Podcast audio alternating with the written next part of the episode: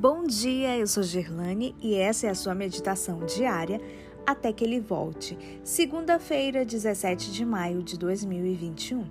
O perigo da abundância. Verso de hoje, Gálatas 1:4.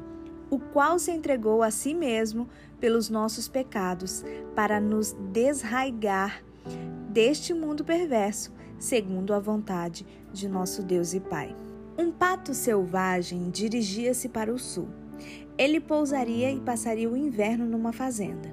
Tiraria proveito do milho e do abrigo pertencentes ao fazendeiro e ali se juntaria aos recém-encontrados amigos domésticos. O inverno passou, chegou a primavera e com ela os pássaros migratórios. Aquele pato ouviu o chamado das aves selvagens. Seu coração bateu mais rapidamente ao agitar, porém, as asas para se juntar no espaço com seus irmãos descobriu que não podia voar.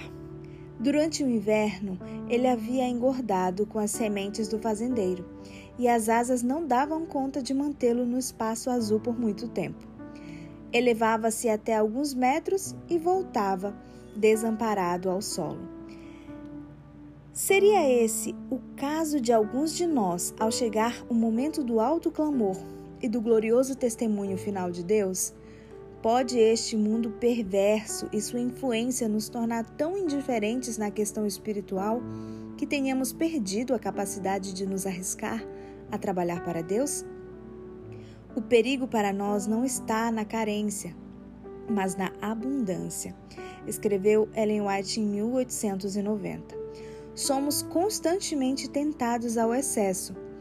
Os que desejarem preservar suas faculdades não diminuídas para o serviço de Deus, precisam observar estrita temperança no uso de suas bênçãos, bem como total abstinência de toda condescendência prejudicial ou degradante. O perigo da influência não está simplesmente nas condescendências nocivas colocadas sobre nossas mesas.